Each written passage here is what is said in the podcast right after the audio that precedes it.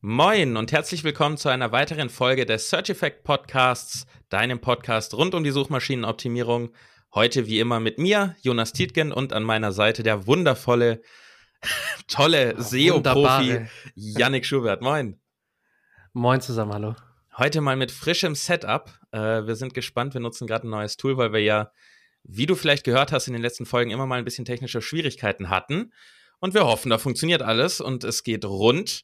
Und heute geht's auch rund, denn wir reden über das Thema User Experience oder auf Deutsch Nutzererfahrung und wie sich das auf dein SEO auswirkt, ob sich das auf SEO auswirkt und was es eigentlich ist, was du da tun musst. Ähm, ganz grundsätzlich würde ich nämlich sagen, es ist ein sehr wichtiges Thema, nicht nur unbedingt direkt für SEO, fürs Thema Ranking, sondern schlicht und ergreifend, wenn du Nutzer auf deine Seite gezogen bekommst, hilft es überhaupt nichts, wenn deine Seite in Grauen ist. Punkt. Also ist User Experience in meinen Augen extrem ja. wichtig. Nicht unbedingt nur aus SEO-Gesichtspunkten, sondern schlicht und ergreifend, weil deine Website performen muss und ein Ziel verfolgt. Ähm, ich würde, bevor, bevor ich Yannick mal zu Wort kommen lasse, noch sagen, dass ich grundsätzlich UX einteilen würde in drei verschiedene Themen. Wir haben die Technik, wir haben den Inhalt und wir haben das Design. Und darunter befinden sich verschiedenste Themen, die zum Teil vor allen Dingen in der Technik dann auch tatsächlich mehr noch für SEO relevant sind, oder? Was meinst du? Ja, unbedingt. Also ich hätte es tatsächlich auch genauso eingeteilt. Ich finde, es ist eine, eine ziemlich hilfreiche Einteilung, wenn man sich mal versucht, Gedanken zu machen, wie kann ich denn meine Page Experience oder die, die User Experience, wie kann ich das dann auf meiner Website verbessern?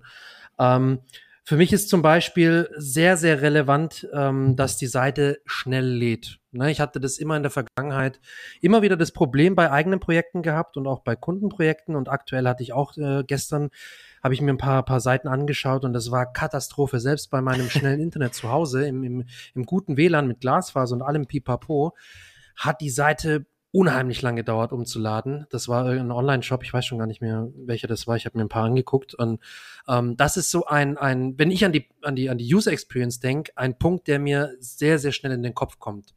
Was ja auch offiziell bei Google verankert ist, wenn es um die Nutzerfreundlichkeit oder die User Experience ähm, auf der Website geht. Da schreibt doch Google offiziell, natürlich ist das ein wichtiges Thema bei den Core Web Vitals, die Page Experience. Nicht zuletzt durch das Page Experience Update von Google, wo auch natürlich äh, ein großer, großer Teil die Core Web Vitals waren. Ähm, und die Core Web Vitals, ähm, da läuft unter anderem die Ladegeschwindigkeit rein, die, die, ähm, der, der Speed, der Website Speed. Und das ist für mich ein unheimlich wichtiger Punkt, der, der dann logischerweise in das Thema Technik reinfällt. Ähm, Frage an dich, Jonas. Wie, wie wichtig siehst du denn die Ladezeit beziehungsweise auch die Technik allgemein, wenn du jetzt an das Thema Page Experience äh, denkst? Brutal so, wichtig. Du als, als, als WordPress-Experte, als Design-Guru oder Design-Liebhaber, was, wie wichtig ist das denn für dich? Äh, unfassbar wichtig. Also, aus, aus allen Sichtpunkten, aus Nutzersichtpunkt und aus Google-Sichtpunkt ebenfalls, die Ladezeit ist einfach extrem wichtig. Ich meine, wir haben alle schon mal irgendwo von diesen Statistiken gehört, wie viel Euro Amazon verliert, wenn sie 100 Sekunden längere Ladezeit haben. Das sind dann Millionen an ja. Euro. Ähm, wenn wir das auf unsere Seiten runterbrechen, ist es natürlich nicht so extrem, aber trotzdem sehr, sehr relevant, weil ich bin tatsächlich der Meinung, dass diese ganze Thematik Ladezeit plus, also insgesamt die Core Web Vitals, nicht nur die Ladezeit, sondern auch die Time to Interactive, bis man was klicken kann, dieses ganze Gespringe und diese ganzen Thematiken, die da mit drin sind, ähm, dass die sehr, sehr wichtig sind und tatsächlich auch wirklich ein Ranking-Faktor sind.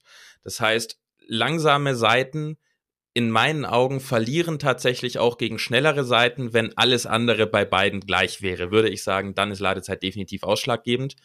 Und ja, ja. wir dürfen natürlich auch nicht vergessen, was heißt eine schnelle Ladezeit. Das muss nicht unter einer Sekunde sein. Also ich definiere es eigentlich immer so, wenn man zwischen 0 und 2 Sekunden ist, dann ist man schon definitiv überschnitt, äh, überdurchschnittlich. Und das ist nicht nur meine Definition, das zeigen auch die Statistiken. Die durchschnittliche Website lädt irgendwie in 6, irgendwas Sekunden, also ist sehr, ja, sehr langsam. Ja. Deshalb 0 bis 2 Sekunden absolut brutal, 2 bis 4 Sekunden voll in Ordnung. Und 4 und drüber in meinen Augen sollte man sich auf jeden Fall mal Zeit nehmen und drum kümmern. Und ja, also Ladezeit in Kombination mit beim Thema Technik Accessibility extrem wichtig, extrem vernachlässigt, extrem übersehen, wird gerade immer ein bisschen größer gemacht. Glücklicherweise kommt es mehr auf. ähm, um Menschen zu helfen, die Screenreader nutzen, die Sehbehinderungen haben, sie Schwächen mhm. haben. Mhm. Ähm, als Beispiel Texte in Bildern. No-Go, kannst du nicht machen, kann kein Mensch lesen und kein Screenreader lesen. Äh, gute Alternative Tags. Und das ist so ein Ding an alle SEOs da draußen, die Alternative Tags nutzen, um dort ihre Keywords unterzubringen. Schämt euch. Äh, Alternative Tags sollten das Bild wirklich beschreiben. Ob da jetzt ein Keyword drin ist oder nicht, scheißegal. Punkt. Ja, ja. Das, ja. Ich würde da nichts drauf setzen, dass das Keyword unbedingt mit drin ist. Wenn es passt, okay. Aber da dann reinzuschreiben, äh, Keyword, Keyword, äh, Headbild, ouch. Also es wird auch nichts rein, bringen. Es wird nichts bringen. Richtig. Schreib dort rein, wie du dieses Bild einem Freund beschreiben würdest, den du gerade am Telefon hast. Das schreibst du dort rein. Möglichst nicht mit vielen M's und uns, aber trotzdem sehr, sehr gut beschreibend. Und noch ein weiteres Thema, sowas Kontrast, ist ein sehr wichtiges Thema bei Accessibility. Weißer Text auf weiß im Hintergrund ganz schlecht, weiß auf hellgrau auch ganz schlecht, ne? muss ich nicht weiter ausführen.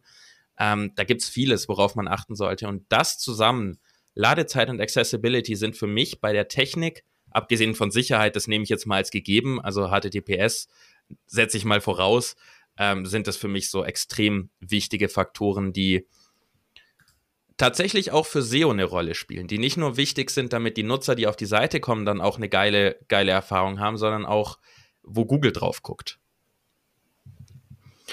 Unbedingt und zum, zum, zum Thema Technik, ganz kurz noch, Jonas, zum Thema Technik. Ja.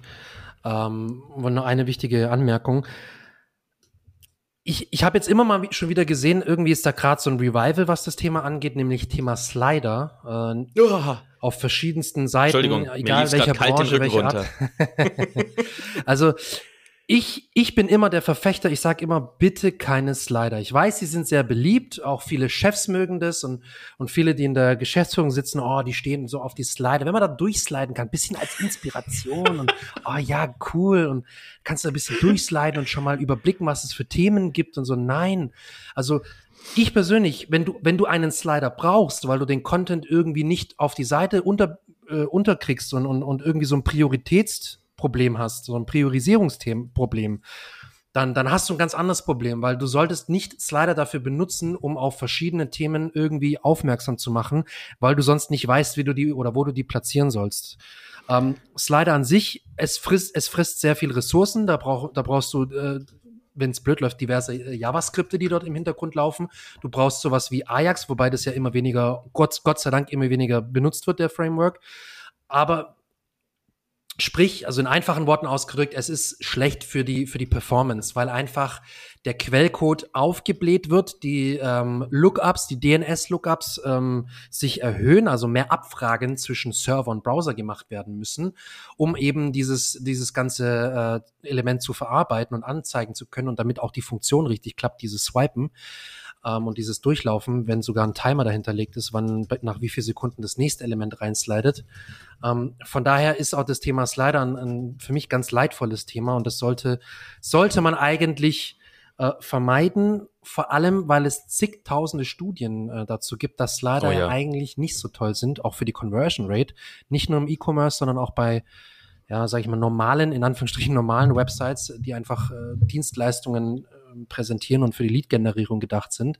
Es ist egal, in welcher Branche, in welcher Nische du arbeitest oder deine Website sich befindet. Das Slider ist nie ein gutes nie eine, eine gute Möglichkeit, dein, dein, dein, dein Content zu platzieren oder zu präsentieren. Ja, schlicht und ergreifend, wie du sagtest, die Ladezeit wird höher, weil meistens auch, gerade wenn wir von WordPress-Seiten reden, wenn wir dann Plugin wie Revolution Slider oder Slider Revolution heißt jetzt oder Layer Slider ja, reinnehmen, ja. das sind Biester, die sind ja so unfassbar riesig. Also, das ist, das ist äh, grauenhaft. Als wirst du eine Fähre zum Fischen gehen nutzen. Also, das, das macht so überhaupt keinen Sinn. Ähm, und der zweite Punkt ist auch, wie du sagst, es gibt ganz viele Studien und die zeigen eigentlich alle, vielleicht gibt es eine Ausnahme, aber ich kenne keine Ausnahme, dass Slide 2 vielleicht noch 9% oder 8% der Leute sehen, Slide 3 sieht dann schon gefühlt wieder keiner. Also Slide 3 spätestens ist wie Google Seite 2. Ja, also kannst du lassen. Da ja, sieht keiner ja. deinen Inhalt. Ähm, priorisier deine Inhalte und baue sie ordentlich auf. Oder wenn du nicht weißt, wie, frag jemanden an, der Webdesigner ist. Hallo, ich bin Webdesigner. Schreib mir einfach eine E-Mail, kann ich dir vielleicht mal ein paar Tipps geben. Und äh, nee, Slider würde ich auch fast immer verzichten. Es gibt ein paar Ausnahmen. Ich hatte letztens eine coole Ausnahme gefunden. nämlich eine Website, die als Zielgruppe Nutzer einer VR-Brille hat. Und wenn du in einer VR-Brille sitzt oder mit einer VR-Brille auf da sitzt oder stehst, dann ist uns leider tatsächlich praktisch, weil du einfach mit der Hand durchswipest. Also es ist dann mehr wie ein Karussell in einem Instagram-Post, sag ich mal, auf dem Handy. Da ist so Durchsliden nicht mehr so komisch wie jetzt auf dem, auf dem Desktop-Gerät. Aber in 99 Prozent der Fälle ist es keine gute Idee, einen Slider zu haben. Ja, so viel zum Thema Technik. Ähm, hast du noch ein wichtiges Thema zum, zum Technikbereich? Oder eigentlich haben wir da mit Ladezeit, Accessibility, Sicherheit die wichtigsten abgefrühstückt. Natürlich könnte man jetzt noch ganz tief reingehen, aber ja. in Bezug auf Usability ist das eigentlich das Wichtigste. Du, also es ist ja auch so teilweise, ich habe das schon öfter mal festgestellt, selbst Seiten, die relativ schlecht bei der Technik sind, beziehungsweise auch bei der Lade, Ladezeit im Speziellen, können es trotzdem schaffen, mit richtig geilem Content und richtig gutem On-Page-SEO und vielleicht auch einem guten Backlink-Profil das Ganze mehr als nur wettzumachen. Das muss ja. man dazu sagen. Technik ist natürlich wichtig und ich als SEO äh, äh, lege immer Wert darauf, dass alles passt. Nicht nur die Technik, nicht nur der Content, sondern dass wirklich alles passt ähm, um, um langfristig einfach auch gut unterwegs zu sein. Das sollte natürlich alles stimmen, um Gottes Willen bitte nicht falsch verstehen. Aber ich für meinen Teil finde Content etwas wichtiger als Technik, muss ich ehrlich ja, dazu, auf jeden äh, Fall. dazu sagen. Ich finde sogar viel Und wichtiger. Deswegen, ich ja. finde es auch, ja, ich finde es auch, ich finde es auch deutlich wichtiger. Ich würde jetzt nicht sagen viel, viel wichtiger, aber deutlich wichtiger. Ähm, und deswegen habe ich jetzt nichts weiter zu sagen, was zum Thema Technik angeht. Ich denke, wir können jetzt, wir könnten stundenlang über das Thema äh, UX im Bereich On-Page mhm. äh, philosophieren und diskutieren. Deswegen, was kommt denn dir da als erstes in den Kopf, wenn du an, ans Thema UX im Content oder im, im On-Page-Bereich denkst? Naja, ähm, Design. Schlicht und ergreifend, weil ich Webdesign-Hintergrund habe, äh, ist mir persönlich Design total wichtig. Ähm, aber nicht nur mir, sondern auch objektiv gesehen ist Design eine sehr wichtige Sache, weil du mit Design für Übersichtlichkeit sorgst, für Professionalität sorgst, dafür, dass dein Inhalt, der hoffentlich sehr, sehr gut ist, auch ordentlich konsumiert werden kann. Und ich würde mal kurz auflisten, was ich jetzt mal so unter Design grob zählen würde in Bezug auf eine gute Nutzererfahrung. Eine Übersichtlichkeit definitiv, also nicht wild durcheinander geworfen. Meistens redet man im Webdesign ja über so ein Raster, in dem man alles aufbaut. Da darf mhm. man auch mal drauf aus, draus ausbrechen, wenn man weiß, was man tut. Aber grundsätzlich sorgt ein Raster immer für Ruhe. Und Ruhe in Design ist immer sehr gut für Übersichtlichkeit. Ähm, dann Thema Bedienbarkeit, was auch gerne vernachlässigt wird. Da sehe ich Sachen drunter wie, sieht man wirklich, was kann angeklickt werden? Sind Buttons wirklich Buttons? Ist es klar, dass man da klicken kann?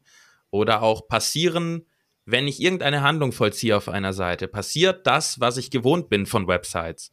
Ganz klassisch kann ich auf das Logo klicken und ich komme auf die Startseite. Das ist so angelernt, antrainiert, konditioniert. Wir wissen, dass das passiert. Wenn das nicht passiert, ist es doof. Ähm, da gibt es einige Dinge, ich werde es jetzt nicht alle aufzählen, aber Bedienbarkeit und Gewohnheiten abdecken. Das ist einfach ganz, ganz wichtig. Ähm, dazu dann Lesbarkeit. Einfach schlicht und ergreifend gut formatierter Text. Absätze, wir haben, glaube ich, schon öfter mal drüber geredet. Äh, viele Absätze machen. Ich bin ein großer Fan davon, in Anführungszeichen zu viele Absätze zu machen. Das ist dann, jeder entwickelt so ein bisschen seinen eigenen Schreibstil, aber ich würde sagen, es darf nie mehr als fünf oder sechs Zeilen haben, ein Absatz. Sonst ist es einfach zu viel. Schlicht und ergreifend, weil wir von Mobilgeräten auch ausgehen müssen. Und wenn du da eine Textwand hast, erstens verlierst du dich, wenn du einmal kurz wegguckst mit dem Handy, weil du auf die Ampel guckst oder wann kommt der Zug an. Du weißt nicht mehr, wo du warst, hast nichts, woran du dich festhalten kannst, grafisch. Und auf dem Desktop ist es am Ende genau gleich. Es macht es einfach lesbarer. Und Schriftgröße und Zeilenabstand. Äh, da würde ich mal einen großen Fokus drauf legen, weil viele nutzen einfach die Standardeinstellung von ihren Themes, gerade wenn sie WordPress nutzen. Da würde ich dir einfach mal raten, guck mal, ob das wirklich so gut ist, ob das gut lesbar ist, ob das nicht ein bisschen klein ist. Der Trend ist nämlich so in den letzten fünf Jahren dahin gegangen, dass Schriftgrößen deutlich größer geworden sind. Also während vor, vor fünf, sechs Jahren Schriftgrößen wie 14, 15 normal waren für Fließtext, sind wir jetzt schon bei 17 bis 20, je nach Schriftart. Die wirken immer unterschiedlich ja. groß. Ich habe da mal, um, um kurz eine, einen kleinen Einwurf zu machen, Jonas, ich habe da mal eine Studie vor ein paar Wochen gelesen, ähm, die relativ groß untersucht haben. Ich muss die noch mal raussuchen, die habe ich irgendwo. ähm, die untersucht haben, welche Schriftgrößen, vor allem jetzt im Content, also im Blogbereich ähm, und bei Lead-Generierungspages oder Seiten, für eine hohe Conversion Rate sorgen. Und da war es tatsächlich so, dass sie rausgefunden haben, wenn ich es richtig im Kopf habe, war das Schriftgröße 18 oder 20. Und ich glaube, 18 war tatsächlich die, die Schriftgröße, die für die meisten Conversions gesorgt hat, also für die besten, für die beste Conversion Rate. Ähm, und seitdem sehe ich sehr, sehr viele Websites oder vielleicht fällt es mir auch einfach nur auf, zunehmend auf, dass, dass viele Seiten diese, diese Schriftgröße 18 haben und es sind teilweise sehr, sehr erfolgreiche Seiten, auch von großen Playern. Und es ist ja nicht umsonst so, dass die das dann auch noch benutzen in dieser Schriftgröße, weil sie ist A auf mobil nicht zu klein und nicht zu groß. Ich finde sie wirklich, also 18 finde ich wirklich super. 16 geht auch, finde ich noch auf dem Handy. Ähm, 18 ist sowas, was ich jetzt auch bei eigenen Projekten immer einsetze. Und das, das sieht super aus auf, auf dem Desktop. Es ist nicht zu groß. Äh, und es ist um Gottes Willen nicht zu klein, weil es gibt nichts Schlimmeres als eine viel zu kleine Schriftart. oh ja. Das ist schrecklich. Natürlich auch zu groß, ist auch scheiße. Wenn du da jetzt irgendwie allein im Fließtext eine, eine 22 äh, äh, Größe hast, dann, dann ist das auch nichts äh, Wahres. Aber du solltest das gute Mittel finden. Und wie du sagst, also man muss da schon drauf achten. Schrift, Überschriftengröße, Fließtextschriftgröße, das ist ein ganz, ganz wichtiges Thema auch für die, für die, für die Readability. Ne? Also das, das hat natürlich auch mit dem Lesefluss zu tun. Richtig, also definitiv auf die Schriftgröße achten, auch auf die ähm, Abstufung von Schriftgrößen zwischen verschiedenen Überschriften, ähm, wenn du Quotes drin hast, die irgendwie groß hervorgehoben sind. Natürlich hast du unterschiedliche Größen, aber es gibt so ein paar ja, grundlegende Dinge, auf die man achten sollte, dass es aneinander ausgerichtet ist und nicht nur ein Pixel kleiner, weil sonst erkennt man nicht, ob das eine Unterüberschrift ist und so weiter. Ähm, da gehen wir jetzt auch nicht im Detail rein, sonst sind wir in zwei Stunden noch. Aber Schriftgröße definitiv ein wichtiger Faktor. Halt, halte dich im Zweifel einfach an das, was Janne gerade gesagt hat. Geh mal von Schriftgröße 18 aus. Ähm, je nach Font, man muss ein bisschen aufpassen, weil es gibt Fonts, die wirken mit Schriftgröße 18 wie Schriftgröße 12. Ähm, aber grundsätzlich bei den meisten, die man so kennt, kann man einfach mit 18 bis 20 super arbeiten im Fließtext. Ja, für mich gehört zum Thema Design auch noch das ganze Werbungsthema, Werbung und Pop-ups. Und da haben wir tatsächlich mal wieder einen harten Ranking-Faktor, nämlich die Pop-ups äh, wenn du auf Mobilgeräten die Leute mit Pop-ups begrüßt, könnte Google dich sehr schnell hassen. Ähm, ja. Das ist ja, ja. sehr bekannt. Ähm, deswegen kann ich nur empfehlen, Pop-ups. Ich kann sie empfehlen. Ich weiß, alle hassen sie. Ich hasse sie auch, aber sie funktionieren halt einfach am besten. Aber ich würde sie nicht auf Mobilgeräten nutzen. Also wenn du überwiegend deine Zielgruppe mobil hast, überleg dir andere Dinge. Es gibt ja viele, viele andere Möglichkeiten, Opt-in-Formulare gut und sichtbar und auffällig zu positionieren. Aber ich zum Beispiel nutze intensiv Pop-ups, weil sie funktionieren einfach am besten, aber nur auf Desktop-Geräten. Alle Leute, die das über mobil aufrufen, sehen die nicht. Um, um den äh, dir, lieber Zuhörer, die Angst zu nehmen, nein, wir sprechen natürlich nicht von äh, Cookie-Bannern, die aufploppen, wenn jemand auf deine Website geht. Das, das, das hat damit nichts zu tun. Man kann sie natürlich auch so mobil so designen, dass sie nicht komplett den ganzen Screen einnehmen, was natürlich auch Google dann freuen wird und vielleicht auch deine Nutzer. Ähm, es ist sehr, sehr beliebt, dass die Pop-ups halt in der Mitte aufploppen und dann den ganzen Screen einnehmen. Da kann man sich jetzt drüber streiten. Fakt ist, auf jeden Fall ist das für Google kein Problem, weil es nicht das klassische Pop-up, also dieser klassische Interstitial-Effekt ist oder ein Insta Interstitial ist, ein anderes Wort eigentlich für so ein Pop-up. Ähm, wir reden da eher von so Werbe-Pop-ups oder Werbe-Interstitials, wie zum Beispiel Newsletter, irgendwie eine Aktion oder sonst was. Da solltest du, wie der Jonas schon gesagt hat, äh, oder wie du, lieber Jonas, schon gesagt hast, ähm, darauf achten, dass man das eben auch mobil reduziert einsetzt, beziehungsweise schon eigentlich vermeidet. Ich weiß, viele wollen gern Newsletter ähm, prominent platzieren. Vielen ist es wichtig, da den Newsletter aufzubauen und darüber dann auch Leads zu generieren und ihr, ihr Business aufzubauen. Ja, ähm, du solltest halt wirklich darauf achten, wie du das wirklich mobil umsetzt, dass du das vielleicht irgendwie an den Rand des Screens setzt, vielleicht unten oder oben, dass das nicht ganz so stört, weil Google kann das mittlerweile schon ganz gut erkennen, wo und wie das Interstitial angezeigt wird und die reagieren da schon mittlerweile nicht so toll drauf. Also mobil würde ich direkt empfehlen, in Content das Ganze machen, hm, also so, zwischen, ja. zwischen Absätzen ähm, eine Box reinzusetzen. Da gibt es ja mit den gängigen äh, Newsletter-Tools das auch automatisiert. Ähm, Thrive Leads äh, oder, oder Convert Pro, die können das ja alle. Ähm, das ist für Mobilgeräte eigentlich so eins der besten Dinge. Natürlich zusätzlich auch einfach eine eigene Newsletter-Seite oder Freebie-Seite oder wie auch immer man es nennen möchte, hilft auch. Aber Pop-ups auf Mobilgeräten, abgesehen von den Cookie-Dingern, würde ich sofort sagen, lass sie komplett weg. Ja, weil du, du kennst es ja selber, ich kenne es ja auch selber. Ich meine, jeder kennt es. Also wie oft klickst du wirklich auf ein Pop-up, um irgendwas auszufüllen oder was zu bestätigen? Meist suchst du sofort, bevor das schon überhaupt fertig ja. gerendert ist, suchst du schon das X, wo du es schließen kannst. Ja. Also und es ist wirklich, mal ehrlich, also wirklich, ich kenne das aus eigener Erfahrung. Ich, ich habe noch nie richtig auf ein Pop-up geklickt, außer es war wirklich brutal gut und ich wusste, dass jetzt, dass es jetzt kommt und ich will mich dafür registrieren oder sonst was. Aber in den meisten Fällen, da denkst du ja, ah, warte mal, ah, Pop-up, okay, wegdrücken, ich will ja den Content lesen, ich will erstmal auf die Seite kommen. Genau. Also von daher ist halt auch die Frage, wie viel, wie viel da Pop-ups äh, auf dem Mobilgerät wirklich was bringen oder selbst auf dem Desktop. Also und das Ganze gilt auch für grundsätzlich Werbung. Ich nenne es jetzt mal Display-Werbung, also die klassischen Banner ja, über ja. Äh, Google Ads oder Mediavine, Ezoic, was auch immer man da alles nutzt. Ähm, ist tatsächlich auch ein nicht unbedingt ein harter Ranking-Faktor, aber ein wichtiges Thema äh, für Google, weil Google nicht möchte, dass die Werbung die Page Experience kaputt macht. Ähm, so, wie bewertet das jetzt Google? Ja, das ist ein bisschen schwierig natürlich, aber da ist in den Core Web Vitals zum Beispiel ein Teil mit reingekommen, der nennt sich Cumulative Layout Shift, der genau eigentlich auf dieses Thema eingeht, nämlich jeder kennt, du gehst aufs Mobilgerät, machst eine Seite auf, hast den Text, willst anfangen zu scrollen oder auf einen Button klicken und dann springt die Seite weil oben noch irgendein Werbebanner geladen hat. Und das passiert genauso auch auf Desktop-Geräten. Und genau das wird gemessen von Google mit diesen neuen Google Core Web Vitals, also neuen Anführungszeichen, ähm, und ist tatsächlich ein wichtiges Thema. Also achte darauf, dass wenn du Banner hast, dass die nicht beeinflussen, wie deine Seite aussieht. Ähm, das kann man mit Platzhaltern machen. Ja, Janik? nee, red erst mal fertig, dann habe ich noch einen klitzekleinen Einfall, ja. bevor ich den vergesse.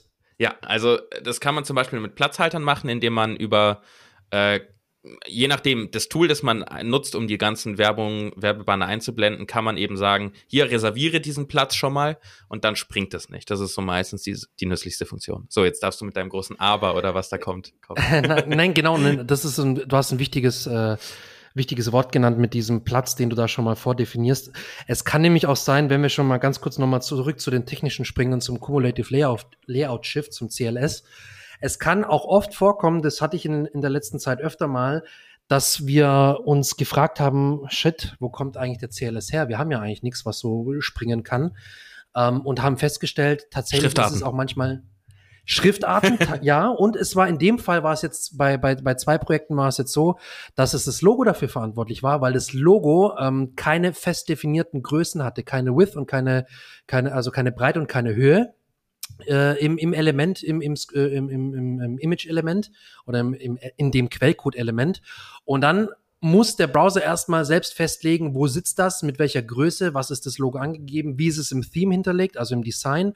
Und das kannst du vermeiden, indem du halt für dieses Element schon einfach das machen auch viele, viele ähm, Tools schon selber, wenn du da die richtigen Plugins und so weiter benutzt, ähm, dass du die Höhe und die Breite schon festlegst für die verschiedenen Screengrößen und dann braucht der Browser nicht mehr dagegen rechnen und dann kommt es auch nicht zu diesem Cumulative Layout Shift, weil der erstmal nur ein Platzhalter platziert wird und dann das Logo reinspringt und in diesem vom Platzhalter zum Logo rendern kann es sein, dass dann eben natürlich äh, der Screen hüpft oder, oder, oder das Layout hüpft. Und das kommt auch öfter mal zustande, wenn man da keine Breite und Höhe angibt. Das wollte ich nur mal sagen. Ja, richtig. Da einfach grundsätzlich mal ein Tipp. Ähm, Ladezeit optimieren und Core Web Vitals optimieren kann ich für WordPress WP Rocket sehr, sehr, sehr, sehr, sehr, sehr viel empfehlen, weil ist nicht nur eins der, oder ist, glaube ich, das führende Performance-Plugin, sondern ich, ich liebe es. Ich nutze es eigentlich immer. Ähm, ja, ich, ich werf, ich glaube, wir werfen in die Show Notes äh, mal einen Link. Ich habe eine Anleitung dazu, da kannst du es dir mal angucken. Und da erkläre ich auch, wie man es einrichtet. Damit kann man wirklich, das kann man viel rausholen, aber es ist trotzdem nicht sehr schwierig zu bedienen. Ähm, da noch ein kleiner Hinweis. Ähm, bei der Technik, weil viele sich jetzt vielleicht fragen, wie misst Google denn diese ganzen, ich nenne sie mal soften Faktoren? Ähm, bei der Ladezeit und Core Web Vitals werden sie natürlich, sage ich mal, hart gemessen. Also da kann man wirklich sehen, was sind die Zahlen. Und da ist es auch ganz wichtig, dass du nicht ähm, versuchst, einen Speedtest irgendwie zu bescheißen, um da eine möglichst gute Note zu kriegen, weil am Ende nutzt Google echte Werte von echten Nutzern. Wenn man das PageSpeed Insights Tool nutzt, kriegt man dort zwei Daten, die Lab-Daten und die, ah, wie heißen die anderen? Hilf mir. Felddaten. Genau, die Field Data, die Felddaten, danke. Ja.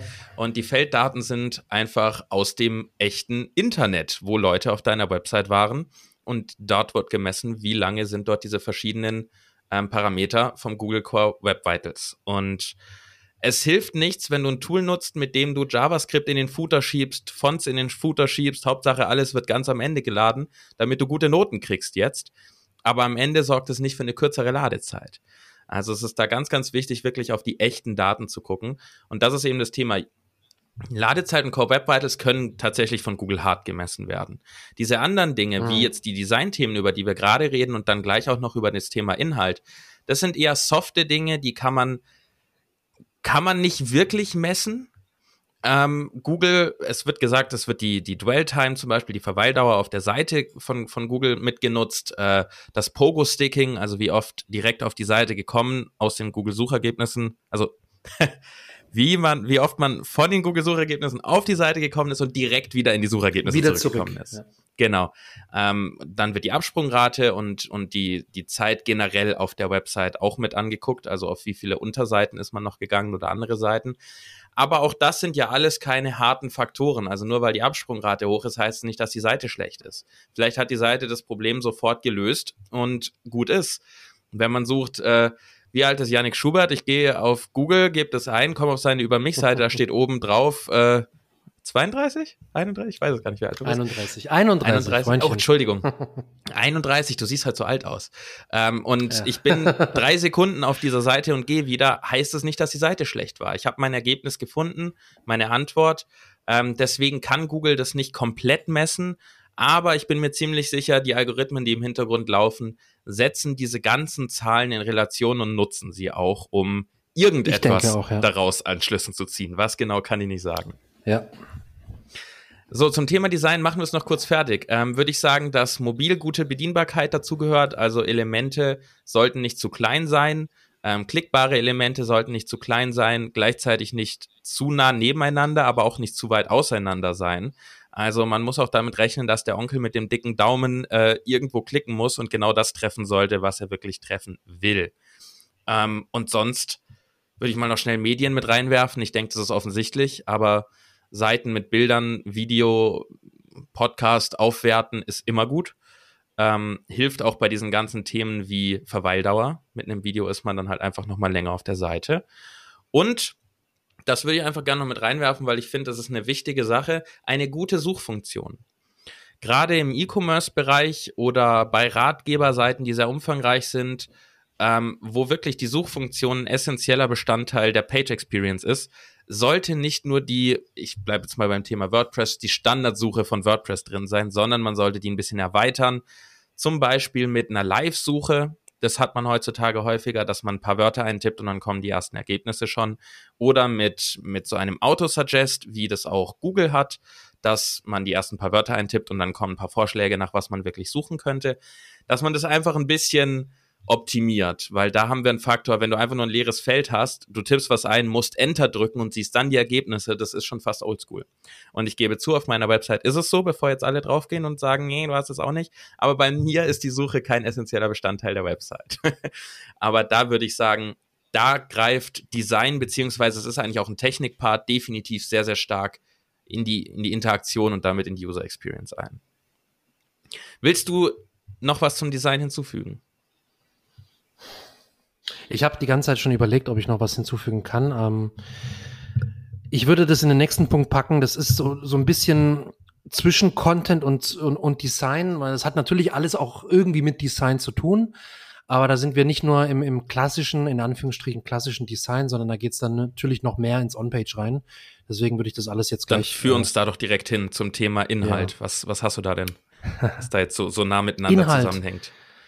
Inhalt, ganz wichtig. Also Content. Content ist für mich nicht, um es nochmal ganz kurz äh, zu erwähnen am Anfang, Content ist für mich nicht nur der reine Fließtext oder alles das, was auf dem Beitrag passiert oder in dem Artikel. Und mich, für mich ist dann der Content auch zum Beispiel die Navigation. Ähm, generell das Content Design, die Content Struktur, also nicht nur wirklich der pure Inhalt, sondern wirklich, wie ist der Inhalt präsentiert? Und vor allem, wie werde ich durch die Website geleitet als Leser und äh, als Nutzer? Also muss ich mich extrem viel durchklicken, damit ich letztendlich bei dem Produkt oder bei der Dienstleistung lande, zu der ich gelangen möchte.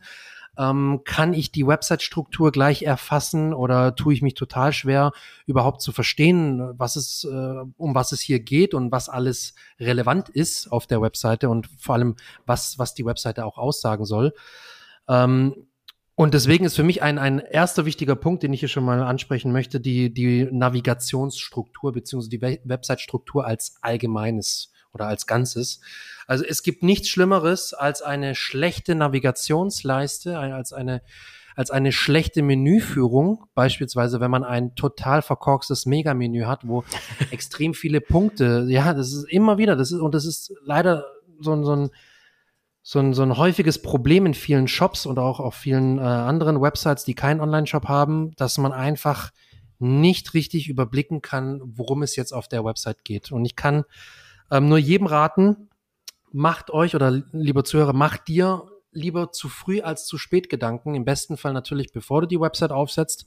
Das wird bei dir vermutlich äh, nicht der Fall sein. Du hast vermutlich schon eine Website.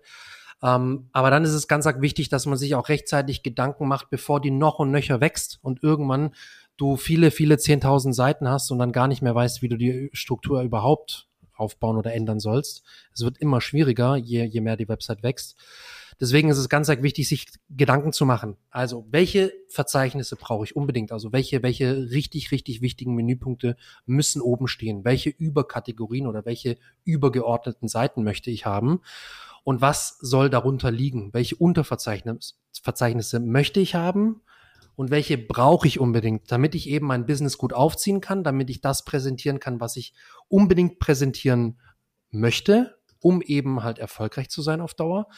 Und was ist überhaupt nötig, damit ich erfolgreich bin? Also ich bin immer so ein Freund davon, so viel wie nötig, so wenig wie möglich für den Anfang. Natürlich hast du dann irgendwann so und so viel hundert oder wie wir es in der letzten Folge gehört haben mit, mit Jenny und mit HubSpot, so und so viel Tausende von, von Blogartikeln, von Blogbeiträgen und dann Landingpages für alle möglichen Dienstleistungen oder für Produkte und, und, und Programme und was weiß ich was oder Tools und Features.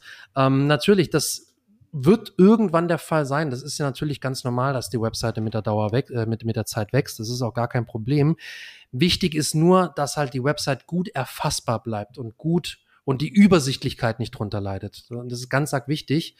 Ähm, und ich glaube auch für dich mit dem Design-Hintergrund, Jonas, gibt es nichts Schlimmeres als äh, eine Website, die du nicht sofort überblicken kannst, oder? Ja, auf jeden Fall. Und es muss nicht alles ins Menü. Äh, es kann nicht alles Menü, richtig, äh, es richtig. kann nicht alles ins Menü und es muss auch nicht alles ins Menü. Punkt. Ähm, man sollte immer die, die Nutzerreise einfach im Hintergrund behalten, äh, im Hinterkopf behalten, wenn man sich überlegt, wie baue ich die Struktur auf, wie baue ich die Navigation auf. Wenn Leute, sage ich mal, wenn man 1000 Blogartikel hat, dann müssen die nicht alle ins Menü, weil die meisten Leute ja sowieso über Google oder vielleicht, wenn die Strategie anders ist, über Ads oder Social oder wo auch immer herkommen, ähm, und dann kann man im Menü die wichtigsten Kategorien positionieren oder die, die meistgelesenen Artikel oder solche Dinge. Aber da muss ja nicht alles rein. Und wichtig ist auch, dass der Nutzer immer weiß, wo er ist. Gerade bei Shops darf man da das Thema Breadcrumbs nicht vergessen. Wenn man wirklich mehrere Unterkategorien hat ähm, oder einfach sehr umfangreiche Seiten und Strukturen, dann helfen Breadcrumbs, weil wenn der Nutzer nicht weiß, wo er ist, und da hatte ich gestern ein gutes Beispiel dafür, dass es auch auf kleinen Seiten ein Problem sein kann. Hatte ich gestern ein Mitglied, das hat mich gefragt, ob sie auch einen Anker auf einer anderen Seite mit einem Link ansprechen sollte. Also von Seite B auf Seite A verlinken, aber nicht auf Seite A oben, sondern auf Seite A irgendwo unten zu einer Überschrift mit einem Anchor-Tag. Dann habe ich gesagt, du kannst das machen, es geht rein technisch, aber ich persönlich halte es für eine ganz schlechte Idee, weil kein Mensch mehr weiß, wo er jetzt ist. Er hat nicht nur die Seite verlassen und ist auf eine andere Seite gegangen, sondern er ist auch noch unten irgendwo innerhalb von dieser Seite. Finde ich sehr, sehr verwirrend, würde ich nicht machen. Also sowas kommt mhm. auch bei mhm. kleinen Seiten vor, dass man sich da Gedanken machen sollte.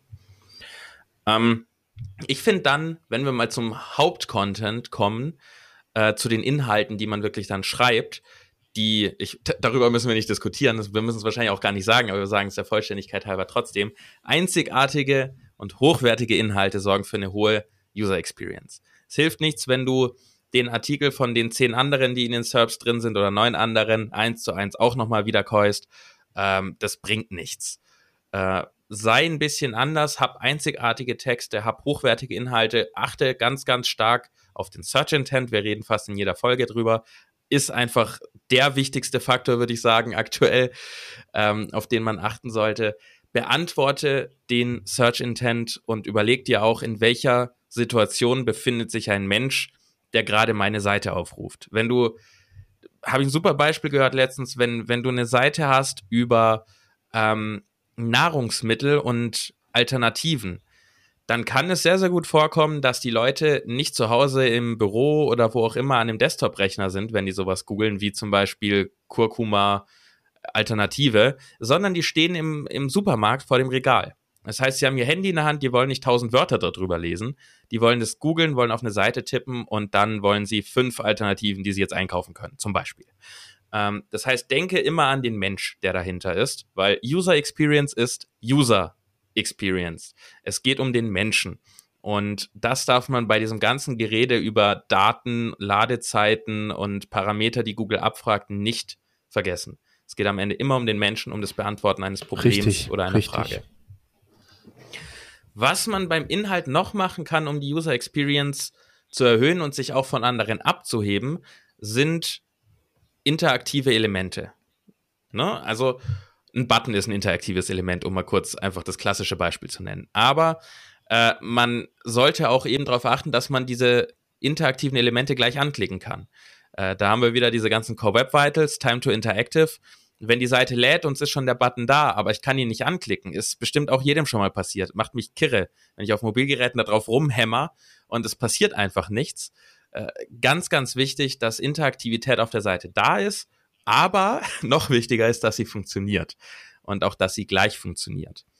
Ähm, und zu dem Thema gehören für mich auch Mi Mikrointeraktionen, die tatsächlich die Standard-Website in meinen Augen so beim Thema User Experience und Design abhebt von, beziehungsweise es hebt die Profi-Websites ab von den Standard-Websites. Da merkt man dann wirklich einen Unterschied, steckt da jemand dahinter, der wirklich Ahnung hat. Das heißt, mit Mikrointeraktionen meine ich kleinste Dinge, die passieren, die der Nutzer gar nicht so 100% wahrnimmt als, oh, da ist jetzt was Cooles passiert, sondern die einfach eine kleine Art von ähm, Interaktivität bieten. Beispielsweise der Klassiker, du kannst ein Login-Formular haben, in dem gibt man seinen Nutzernamen ein und das Passwort ein, klickt auf Senden und dann kommt eine Fehlermeldung. Alternativ könnte man, ich weiß, Sicherheit lassen wir jetzt mal außen vor, das wäre nicht sicher, aber einfach als Beispiel könnte man auch sagen, wenn da jemand eine E-Mail-Adresse eingibt, und die gibt es nicht oder die E-Mail-Adresse ist äh, falsch formatiert, weil kein Ad drin ist, könnte man diese Fehlermeldung auch direkt anzeigen, nachdem man das Feld ausgefüllt hat, ohne dass man erst auf Absenden klicken muss. Wie gesagt, wir lassen das Thema Sicherheit außen vor.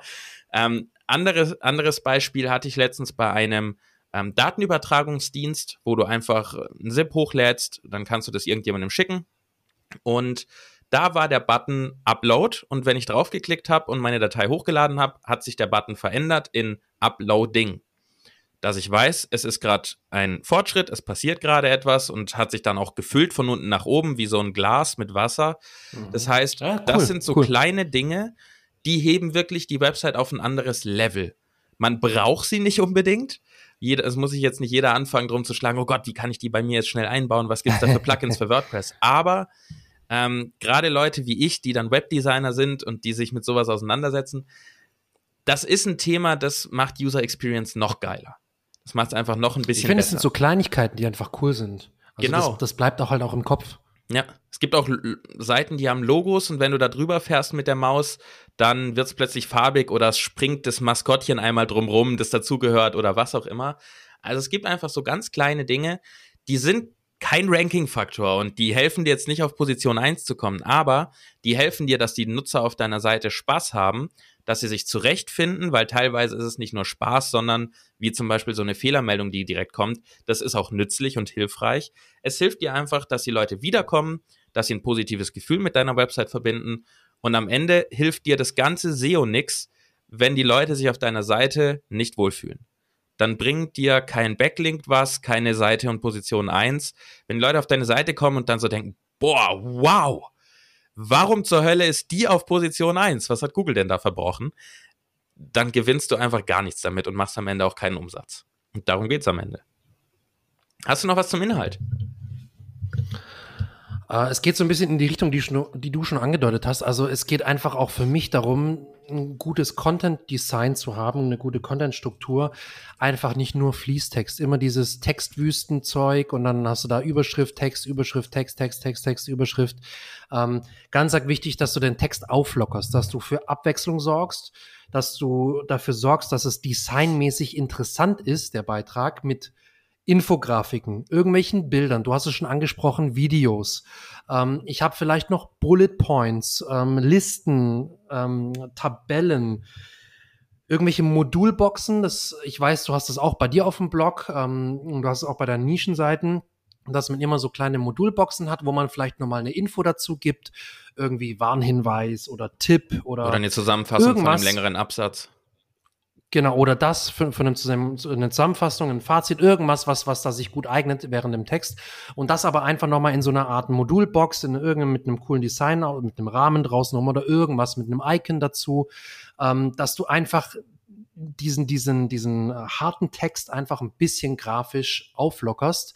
Das ist auch kein hartes SEO in, in Anführungsstrichen, aber es dient dazu, einfach die Readability zu erhöhen, die Lesbarkeit und einfach die Nutzererfahrung zu verbessern, einfach weil der Beitrag dann weil es einfach angenehmer ist, den Beitrag zu lesen. Und wenn es angenehmer ist, den Beitrag zu lesen, ähm, dann hast du eine, vermutlich eine höhere Verweildauer. Du hast einfach bessere Kennzahlen, die auch Google erfassen kann. Und das läuft natürlich auch wiederum ins Ranking irgendwann rein.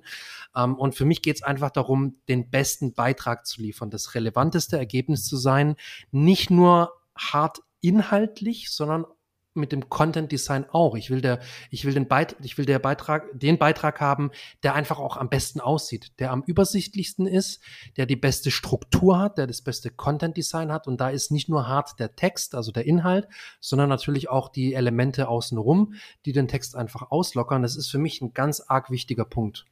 Richtig, und der muss verständlich sein. Dann noch zwei ganz, ganz kleine Faktoren, ja. die man auch nicht vergessen darf. Äh, um verständlich zu sein, ist es wichtig, die Nutzer nicht mit Fremdwörtern zu bombardieren. Nur weil du die Fremdwörter in deinem Bereich kennst, heißt es nicht, dass deine Leser diese Fremdwörter kennen. Und äh, zum Zweiten die Länge von Sätzen äh, beachten. Es hilft nichts, fünf Kommata zu haben, wo Kafka sich vielleicht freuen würde, aber kein Leser der Welt. Ähm, nicht nur auf Mobilgeräten ist das einfach schwierig zu lesen, sondern auch auf Desktop-Geräten. Wenn man am Ende vom Satz nicht mehr weiß, wie er angefangen hat, ist der Satz zu lang. Und auch mit solchen Kleinigkeiten sorgt man einfach mit all dem, was wir jetzt gesagt haben, wenn wir das alles zusammenwerfen, dann wird es eine geile User Experience. Und das ist, was am Ende für SEO mit Sicherheit in irgendeiner Art und Weise, keiner weiß genau wie sehr oder wie stark oder wie es gemessen wird, einen Einfluss hat, aber vor allen Dingen eben auch darauf, dass die Leute, die auf deiner Website sind, happy sind. Und das ist am Ende das Wichtige. Janik, hast du noch irgendwelche also, klugen Worte zum Abschluss, hab, die wir ich, vergessen haben? Ich hab, ich hätte noch einiges, aber ich, wir, wir könnten stundenlang weiter philosophieren. Eben, ich deshalb glaub, wollte ich jetzt abbrechen. ähm, nee, also einfach dafür sorgen, dass zum Beispiel auch sowas wie Überschriften und die einzelnen Absätze, dass die wirklich relevant sind. Kein Blabla, nicht ewig langes Marketingzeug und natürlich müssen die Überschriften auch catchy sein, die müssen ein bisschen clickbaitig sein, sag ich mal. Die müssen natürlich die, die äh, Aufmerksamkeit ähm, von den Leuten ähm, auf sich ziehen und die sollen so ein bisschen Attention-Grabbing sein, aber sie sollten auf jeden Fall relevant sein und schon mal einen richtig, richtig guten Teaser geben für den Absatz oder für die Absätze, die unter der Überschrift folgen. Das muss man sich immer im Kopf behalten. Nicht einfach nur, weil es jetzt gut klingt und weil es eventuell auch gut geklickt wird und weil man dann erstmal die Aufmerksamkeit hat, sondern sie sollten natürlich auch relevant sein und eine Bedeutung haben. Und sie sollten schon mal einen richtig guten Teaser geben für das, was folgt in den einzelnen Abschnitten. Und sie müssen auch auf jeden Fall, die, der Artikel muss das halten, was die Überschrift erfüllt.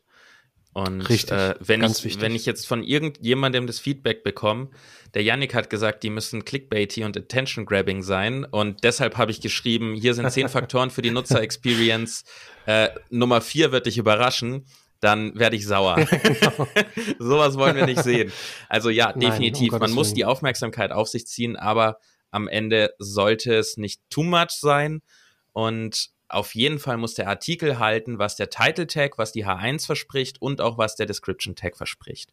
Weil nichts ist schlimmer, als man klickt drauf, weil man erwartet sich die Lösung und dann muss man sich durch, was weiß ich, wie viele Wörter wälzen und kommt gar nicht zu dieser Lösung. Ja, so viel mal grundsätzlich zum Thema der Nutzererfahrung beziehungsweise User Experience in Bezug auf SEO, aber auch in Bezug schlicht und ergreifend darauf, dass deine Website super ist, gut funktioniert und Nutzer glücklich macht, wenn sie drauf sind. Ähm, für uns ist die User Experience auch wichtig, nicht nur auf Websites, sondern bei uns hier im Podcast. Wir freuen uns, wenn du dich freust und deswegen freuen wir uns, oh, was für ein langer Satz, ähm, wenn du uns ein schönes eine schöne kleine Bewertung da lässt. Dauert nicht lange, dauert 30 Sekunden, einmal auf die fünf Sterne ham, äh, hämmern und wenn du magst, schreib uns gern noch was dazu. Und wir wollen auch hier an der Stelle gern mal wieder dazu aufrufen, wenn du Fragen zum Thema SEO hast, gerne unsere Meinung mal hättest oder auch irgendein Thema, das du gern mal als Podcast-Thema hättest, schreib uns gern an info at search-effekt.de und wir werden das einbauen und machen gerne auch mal wieder so eine Frage-Antwort-Runde weil die sehr Interaktion gerne. sehr, sehr cool ist und sehr, sehr viel Spaß macht. Deswegen ja, einfach an info at search-effekt.de. Wir schreiben es auch nochmal in die Show Notes rein. Und ich glaube, dann höre ich auf, hier weiter zu quatschen mit irgendwelchem äh, Werbungszeug. Und Yannick, du hast wie immer gerne die letzten Worte. Vielen lieben Dank fürs Zuhören. Ich hoffe, die Technik hat mitgemacht. Wir werden es dann äh, sehen, wenn der, wenn der Podcast veröffentlicht ist, die Folge. Äh, und freue mich, dass du weiterhin uns zuhörst und auf die ganzen Folgen, die da noch kommen werden. Wir freuen uns auf alles, was folgt und es bleibt spannend. Bis zum nächsten Mal, würde ich sagen.